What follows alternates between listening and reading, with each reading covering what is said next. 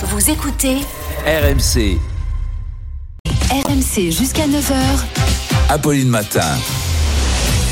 Face à face, Apolline de Malherbe.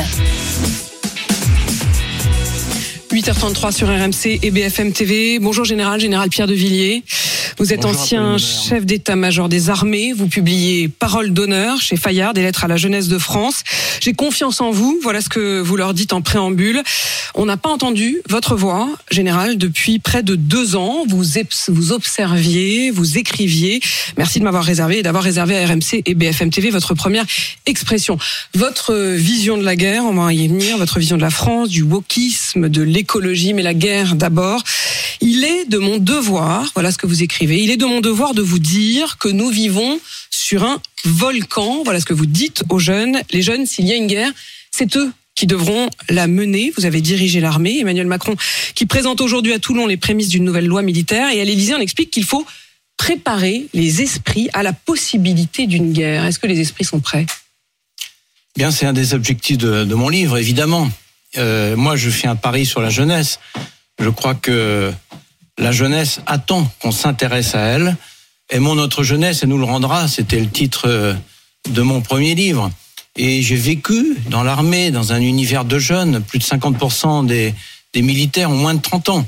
C'est pour ça que j'ai souhaité écrire ce livre, Parole d'honneur, pour leur transmettre finalement euh, les valeurs, les points d'ancrage qui me semblent essentiels pour réussir dans sa vie, mais surtout pour réussir sa vie.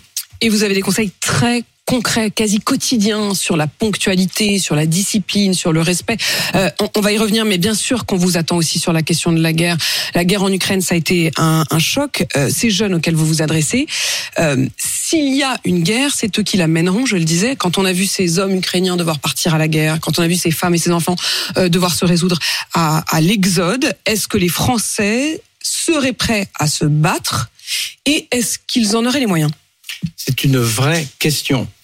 La capacité de résistance du peuple français, sa cohésion nationale, son attachement au drapeau, à la patrie, à la terre des pères, ce qui euh, a réuni les Français dans les périodes de l'histoire les, les plus difficiles, dans les périodes de guerre. Euh, modestement, ce livre doit contribuer à cet objectif. Parce qu'on le voit, on gagne une guerre avec des moyens, on gagne une guerre avec un modèle d'armée, avec une doctrine, avec une vision, mais on gagne une guerre aussi avec des tripes, avec une cohésion nationale, une fraternité. Et c'est cela que j'ai voulu faire passer, parce que la jeunesse, comme vous l'avez dit, c'est probablement elle qui sera confrontée à cette situation. Et on voit bien que la guerre de haute intensité, comme l'on dit, vous avez vu les consommations de munitions, vous avez vu les problèmes logistiques que ça pose, cette guerre de haute intensité, elle est là, au cœur de l'Europe. Elle est là au cœur de l'Europe. Elle est peut-être un jour aux portes de la France, plus, plus présentement qu'on ne l'aurait jamais imaginé. Je le disais, l'Élysée a fait passer le message hier qu'il fallait, je cite, préparer les esprits à la possibilité d'une guerre. Est-ce que vous, qui avez été à la tête des armées françaises, vous considérez qu'en effet c'est une possibilité? Écoutez, en 2017, j'ai démissionné précisément parce que je voyais le monde de plus en plus dangereux, mais surtout de plus en plus instable. Sous le coup, euh, finalement, de deux lignes de conflictualité, le terrorisme islamiste radical, vous savez, j'étais chef d'état-major quand il y a eu le premier attentat le 7 janvier 2015, et puis ensuite euh, ce chapelet avec le Bataclan le 13 novembre. Donc euh, cette menace existe et demeure toujours et pour longtemps le terrorisme islamiste radical. Et puis ensuite le retour des États-puissances. À l'époque, euh, Vous parlez même d'État carnivore. oui, bien sûr. À l'époque, on disait toujours, mais euh, mon général, qui va nous attaquer? Et puis on aura le temps de remonter en puissance. On pourra euh, se reconstituer. Eh bien, euh, malheureusement, l'expérience montre que ce n'est pas le cas. Et mon but est aussi d'alerter, de rassembler, de faire prendre conscience à cette jeunesse de France que euh, la cohésion nationale, dans des situations difficiles, c'est essentiel. La cohésion nationale, mais aussi par, par contre les moyens. Et les moyens, quand vous disiez qu'en 2017, vous avez démissionné précisément sur cette question-là, parce que vous considériez que euh, l'armée française et que nos soldats n'avaient pas les moyens de leurs actions, à la fois intérieures, comme vous le disiez, mais aussi sur les théâtres d'opération extérieurs. Est-ce que vous estimez, vous avez été entendu dans un sens, puisque le budget de l'armée a fini par augmenter, contrairement à ce qui avait été décidé avant votre euh, démission. Mais c'est sous la pression, sous la pression en effet du contexte international. Il a été augmenté de 3 milliards. L'Allemagne a rajouté 100 milliards. Est-ce que nous, on fait suffisamment? Est-ce que c'est à la hauteur? Alors, il a été augmenté de 1,7 milliard pendant le quinquennat précédent et euh, pour cette année qui vient, 2023, il semblerait que l'augmentation soit de 3 milliards, conformément d'ailleurs à la loi de programmation qui avait été votée 44 milliards au total. au début du premier quinquennat du président Macron. Euh, moi, j'appelle évidemment à rétablir la cohérence entre les menaces, cette analyse qu'il faut faire, cette vision, quel rôle de la France, avec quel type d'alliance, quel type de coopération, et puis les les missions qu'on va confier, quel est le contrat opérationnel dans cette nouvelle situation que nous connaissons aujourd'hui, et puis les, moyens, bien sûr, il faut y mettre les moyens. Alors, euh, moi, je pense que tout ceci sera insuffisant parce qu'à nouvelle situation, nouveaux moyens. 3 milliards pour la France, 100 milliards pour l'Allemagne, vous l'avez dit. Je crois qu'on n'est pas euh, dans la bonne échelle de valeur. Pourquoi? Tout simplement parce que nous avions une belle armée avec des soldats marins aviateurs exceptionnelle, reconnue comme telle, la première armée d'Europe en opération, mais elle était capable de mener des opérations de guerre. Là, il s'agit de gagner une guerre. Ce n'est pas le même, la même échelle, à la fois dans la durée, dans la dureté des opérations, euh, en termes de munitions. Euh, ce sont des stocks énormes en termes de pièces de rechange. Il faut revoir notre logistique. Tout ceci mérite d'être revu, corrigé. Vous savez, moi je connais bien mon histoire de France on se dit toujours comment est-ce que en 14 on n'a pas vu le coup venir? Comment en 39 on a eu cette myopie collective? Eh bien, c'est pour éviter cette myopie et pour être prêt pour que les Français soient protégés que je veux faire cette pédagogie pour euh, accroître la connaissance des sujets de défense chez les Français. On est comme en 14 Je dis que en 14 aucun des dirigeants ne voulait la guerre. On l'a eu en 39 non plus. Aujourd'hui, on est dans une situation d'une instabilité mondiale grandissante. Il faut en prendre conscience et mettre les moyens. Vous savez, euh, quand il y a eu la pandémie, euh, on a mis des centaines de milliards. Quand il y a le bouclier carburant, on met des dizaines de milliards. Et là, on met Donc, 3 milliards. euh, je crois qu'il faut passer à la vitesse supérieure. Il faut passer à la vitesse supérieure. Je vous repose la question, vous avez parlé des munitions. Vous dites d'ailleurs auprès de la jeunesse dans votre livre, vous leur dites, j'espère que nous n'aurons pas à regretter les choix budgétaires qui avaient été faits pendant les 15 années qui viennent de s'écouler. Si nous sommes attaqués, général, est-ce que vous estimez que la France peut résister longtemps? Combien de temps? Alors, Si c'est aujourd'hui. le nombre de jours euh, ou de semaines en fonction euh, des difficultés, de la nature de l'ennemi, je ne veux pas rentrer là-dedans. Je ne suis plus en fonction et je fais toute confiance euh, au chef d'état-major des armées actuelles, le général Burkhardt, qui est quelqu'un de remarquable. Euh, simplement, euh, on voit bien comment ça s'est passé en Ukraine. Je pense qu'on n'était plus préparé à ce genre de guerre parce qu'on avait évacué cette hypothèse. Et c'est euh, une des difficultés que j'ai eues en 2017 pour expliquer tout cela. Alors je continue cette explication parce que vous- je êtes- pense que les jeunes en ont plein besoin. d'espoir. Honnêtement, euh, c'est assez frappant. C'est-à-dire qu'à la fois, vous avez un constat très sévère sur la situation de notre pays. Vous dites notre pays ne va pas bien, rien ne sert de le nier. Notre démocratie est en péril. L'État régalien ne fonctionne plus correctement. Pour autant, vous dites au fil des pages à quel point vous avez euh, espoir dans la population euh, française. Mais enfin, je retiens quand même que vous parlez de jours ou de semaines. Vous n'avez pas dit mois ou années. Bien sûr, bien sûr. Écoutez, euh, euh, Parce que parce qu'il n'y a pas assez de munitions. bien sûr. Parce qu'il n'y a pas assez de réserves. Bien sûr. Euh, ça fait 20 ans qu'on parle d'accroître euh, notre capacité en, en force de réserve. Nous avons 40 000 réservistes. Ça fait 20 ans qu'on pense euh, augmenter tout ça. On l'a pas fait. Pourquoi on l'a pas fait? C'est Bercy qui décide de notre stratégie on militaire. l'a pas fait essentiellement, essentiellement pour des histoires de moyens budgétaires, comme d'habitude, avec les astuces de garçons de bain, de gestion en gestion, qui nous a, qui nous ont imposé une pression budgétaire. N'oubliez pas qu'entre 2008 et 2015, on a supprimé 20% des effectifs militaires.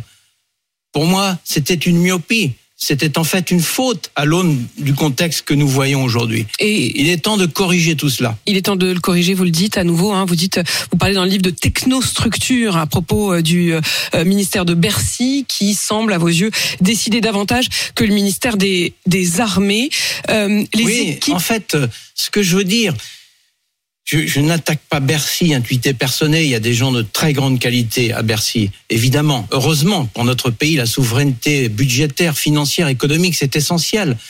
Ce que je dis, c'est quand on construit un modèle d'armée pour protéger la France et les Français, il faut partir des menaces, ensuite déterminer ce modèle en physique avec les hommes, les équipements, la logistique et tout ce qui va autour pour être cohérent. Et enfin, on détermine l'enveloppe budgétaire. Général Pierre de Villiers, ça veut dire que pour vous, ce qui doit déterminer, c'est le danger. C'est le danger qui détermine combien est-ce qu'on doit mettre et non pas combien est-ce qu'on a. Et donc, on verra bien pour le danger. Et oui, et c'est toujours le même raisonnement. Et je vois que les affaires continuent comme en temps de paix. Or, nous sommes dans une période d'économie de guerre. Le président a eu raison, le président de la République, de dire cela. Économie de guerre, ça veut dire qu'on prend des procédures adaptées. Le 24 février, euh, l'Ukraine a été attaquée. Et depuis, on est toujours dans ces procédures budgétaires. Et la loi de programmation militaire serait votée au printemps prochain. Moi, je dis, accélérons le calendrier. Il y a urgence. Vous savez, on ne reconstitue pas des stocks de munitions en six mois.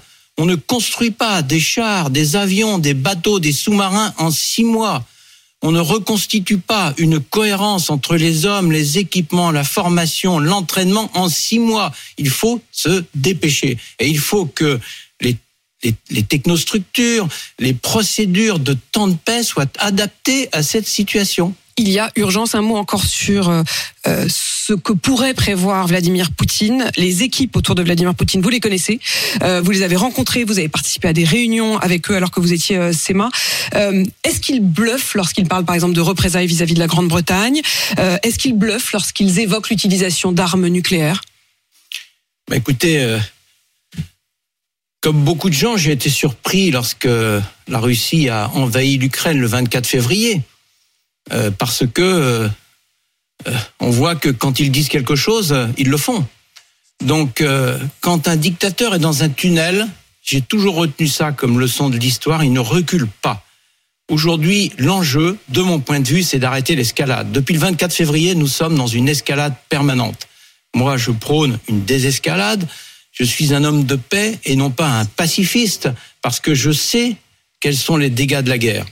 Et euh, je crois qu'aujourd'hui, euh, il est temps de trouver une solution qui ne soit évidemment euh, pas déshonorante pour pour les Ukrainiens qui se battent courageusement et qui ont été attaqués dans cette affaire. Il y a un attaquant et des attaqués, mais il est temps de revenir à une approche de paix pour mettre tout le monde autour de la table. Cette guerre n'est pas l'intérêt des pays européens et certainement pas de la France, peut-être des Américains, certainement pas pour nous. Général euh, Pierre de Villiers, la fin officielle de l'opération Barkhane devrait être euh, annoncée aujourd'hui.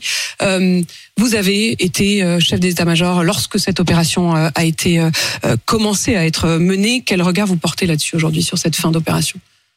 J'attends d'abord de voir les annonces parce que on ne sait jamais euh, ce qui va être annoncé dans la réalité. Euh, est-ce qu'on va rester sur place euh, au Niger, au Tchad, avec combien d'hommes, pour quelle mission, dans quel pas contexte qu'on s'en va vraiment. Le nom d'une opération arrêtée ne signifie pas l'ensemble des actions arrêtées. Je ne sais pas. J'attends, j'attends de voir ce que le président de la République va annoncer dans quelques heures. Mais ce que m'inspire cette cette décision, c'est que depuis 20 ou 30 ans, nous avons pratiquement gagné toutes les guerres et nous avons pratiquement perdu toutes les paix. Et qu'il y a une vraie réflexion à mener quand on engage une opération militaire. Quel est l'effet final recherché Comment on va l'atteindre? Avions-nous suffisamment défini la cible? Quelle paix veut-on Quelle paix veut-on Général euh, De Villiers, quand on lit votre livre, euh, on se dit qu'il est à la fois euh, d'actualité, parce que vous n'arrêtez pas de parler de l'actualité dans votre livre, et en même temps un peu décalé par rapport à l'image que l'on voudrait donner aujourd'hui de la société. Vous faites l'éloge de l'autorité, de la hiérarchie, de la discipline. Vous aimez le mot chef. Vous y consacrez plusieurs pages. Vous êtes un homme blanc de plus de 50 ans et vous n'avez pas l'air de vouloir culpabiliser. Non, moi j'en ai un peu marre euh, que fasse de la repentance permanente, euh, qu'on n'aime pas notre pays. Moi j'aime mon pays, je suis fier de mon pays, j'ai servi la France pendant 43 années euh, et euh, j'ai beaucoup d'admiration pour ces jeunes qui s'engagent aujourd'hui, 25 000 jeunes par an pour la France. Je crois qu'un pays se construit non pas par la médiocrité, par la repentance, par une forme de dépression collective, mais par une fierté. Et c'est ce qui m'anime. J'ai terminé ce livre par un chapitre apprendre aux, aux jeunes à aimer la France, le drapeau, la patrie, la France, l'humanité, l'unité, la réconciliation et enfin l'espérance, parce que la petite fille espérance de Peggy m'anime, la petite flamme au fond des yeux, et parce que j'ai vécu avec des jeunes qui l'ont, cette petite flamme au fond des yeux. Et il faut l'entretenir. Ces hommes qui étaient donc euh, sous, vos ordres euh, dans l'armée, vous parlez, on sent bien que l'individualisme notamment est l'un de, euh, de, vos ennemis, mais aussi le wokisme. Alors pour autant, vous êtes très écolo. Vous dites à quel point le respect de la nature est à vos yeux vital. Écologiste convaincu, dites-vous. Ces jours-ci, l'écologie, elle prend elle prend des moyens d'expression souvent radicaux avec des actions spectaculaires. Est-ce que vous considérez ou est-ce que vous comprenez qu'il faille en arriver là pour faire passer le message? Non, je suis totalement opposé à cette fameuse désobéissance civile. C'est un terme d'ailleurs curieux. On parle d'incivilité maintenant. Le vocabulaire euh, est très ésotérique. Non, moi je suis pour l'ordre. Je suis pour l'obéissance. Et c'est comme ça que l'armée française tient aujourd'hui dans notre société extrêmement fracturée. En revanche, cette vraie fermeté qui n'existe pas, il faut la mettre en place, mais elle doit s'accompagner d'une humanité. Il faut expliquer aux jeunes. Ils attendent des explications. Il faut leur parler au cœur, aux tripes et pas simplement à l'intelligence. Je crois qu'on parle trop processus, on parle gain de productivité, rationalisation, quand eux, ils veulent de la raison d'être, du sens, de l'engagement. Et euh, c'est l'esprit de mon livre. La question aussi de la, de la religion. Euh, vous avez parlé des ennemis extérieurs, les pays carnivores, je le disais, mais aussi intérieurs, l'islamisme radical. Les chiffres des atteintes à la laïcité à l'école seront rendus publics demain, mais on sait déjà euh, qu'ils devraient être euh, mauvais, euh, notamment avec les coups de butoir sur le voile à l'école, avec notamment les abayas ou le voile. À l'armée, tout le monde est habillé pareil il y a l'uniforme. Est-ce que vous faites partie de ceux, euh, général Pierre de Villiers, euh, qui estiment qu'il faudrait mettre l'uniforme à l'école? Oui, euh, une des réussites de l'armée française, c'est qu'on arrive à faire voisiner toutes les religions ensemble avec nos aumôneries, y compris en opération, c'est-à-dire dans les moments extrêmes de tension. Et l'uniforme à l'armée, ce n'est pas, c'est une forme d'homogénéité, mais ça, représente euh, tout le monde est pareil, tout le monde est égal au sens de cet uniforme, mais on n'enlève pas la diversité, on n'enlève pas la richesse qui est la diversité. Je crois que c'est ce qu'il faut obtenir. Moi, euh, ça ne me choquerait pas que euh, mes petits enfants qui commencent leur parcours à l'école, on leur dise il y a un uniforme à l'école. Bien au contraire, c'est comme ça que petit à petit on retissera le creuset national ce creuset national qui nous amènera à prendre conscience de notre appartenance à des valeurs communes. Il y a un moment où on est tous ensemble pour des valeurs communes, c'est le moment du foot. Je sais que vous êtes un grand passionné euh, de foot. Vous jouiez d'ailleurs euh, avec euh, avec vos, soldats au foot. Il y aura la liste, la liste tout à l'heure des, des Bleus. Est-ce que vous allez regarder cette Coupe du Monde, même si elle est au Qatar? Oui, bien sûr. Moi, je suis un footballeur. Je l'ai toujours été. J'ai créé des clubs de foot dans toutes les garnisons où j'ai été. J'ai joué. Euh, maintenant, euh, avec l'âge, on regarde la télévision, on va dans les stades. Mais le foot m'a façonné parce qu'il m'a donné le sens de la fraternité, de la valeur collective. On ne gagne pas avec des individualités. On gagne en équipe. Didier Deschamps a été champion du monde. Il a amené non pas les meilleurs joueurs, mais la meilleure équipe. C'est comme ça qu'il était champion du monde. Et ces valeurs-là m'ont été transmises par le football. Alors je regarderai la Coupe du Monde. Euh, je, je, je, regrette profondément tout ce qui s'est passé dans la désignation. Moi, je suis un homme de l'avenir. Je pense qu'il faut en tirer les enseignements. Et à partir de là, moi, je suis un supporter d'équipe de France. Vous savez, il n'y a pas tant que ça de moments d'unité nationale en France. La Coupe du Monde en est un. Et il faut le préserver. Il faut le préserver, quitte à euh, passer sous silence ce qui se passe au, au Qatar, quitte à accepter. Euh, alors en effet, vous le disiez, hein, ça a été décidé il y a, il y a très longtemps. Tirer les leçons de ça, ça veut dire quoi? Ça veut dire que il faut redonner des valeurs au football, euh, arrêter que l'argent ne soit finalement euh, le principal euh, instrument de décision lorsque l'on décide de tout cela. Moi, je suis pour un retour aux vraies valeurs du football, celui que l'on voit dans le football amateur, Et je constate que la jeunesse attend cela. Euh, j'entends ça partout. Moi, je suis un footballeur amateur, euh, je suis un patriote, je soutiendrai l'équipe de France. Didier Deschamps euh, est dans une situation compliquée, on a beaucoup de blessés, euh, mais l'infirmerie est pleine. Je compte sur lui parce que c'est un vrai chef, vous savez, c'est un meneur d'hommes. Alors, euh, bien sûr, quand on regarde les statistiques, ça joue pas en faveur de l'équipe de France, puisque les champions du monde, généralement, euh, quatre ans après, ils ne brillent pas. Pour regarder les statistiques, donc, Général Pierre de Villiers. Bien sûr, bien sûr, c'est important. Euh, en football, vous savez, euh, il faut tout regarder pour gagner. Éloge du chef, du chef Didier Deschamps, en l'occurrence. Général euh, d'armée Pierre de Villiers, je cite euh, donc euh, votre livre Parole d'honneur qui paraît aujourd'hui chez Fayard sous forme de lettre donc à adresser à la jeunesse de France et je retiens malgré tout euh, votre votre nécessaire constat. Il faut accélérer sur la reconstitution de l'armée euh, française, accélérer parce qu'on ne reconstitue pas des stocks et des munitions en six mois. Voilà ce que vous dites donc, ancien chef d'état-major de l'armée. Merci à vous d'avoir répondu à mes questions. Il est 8h53 sur RMC BFM TV.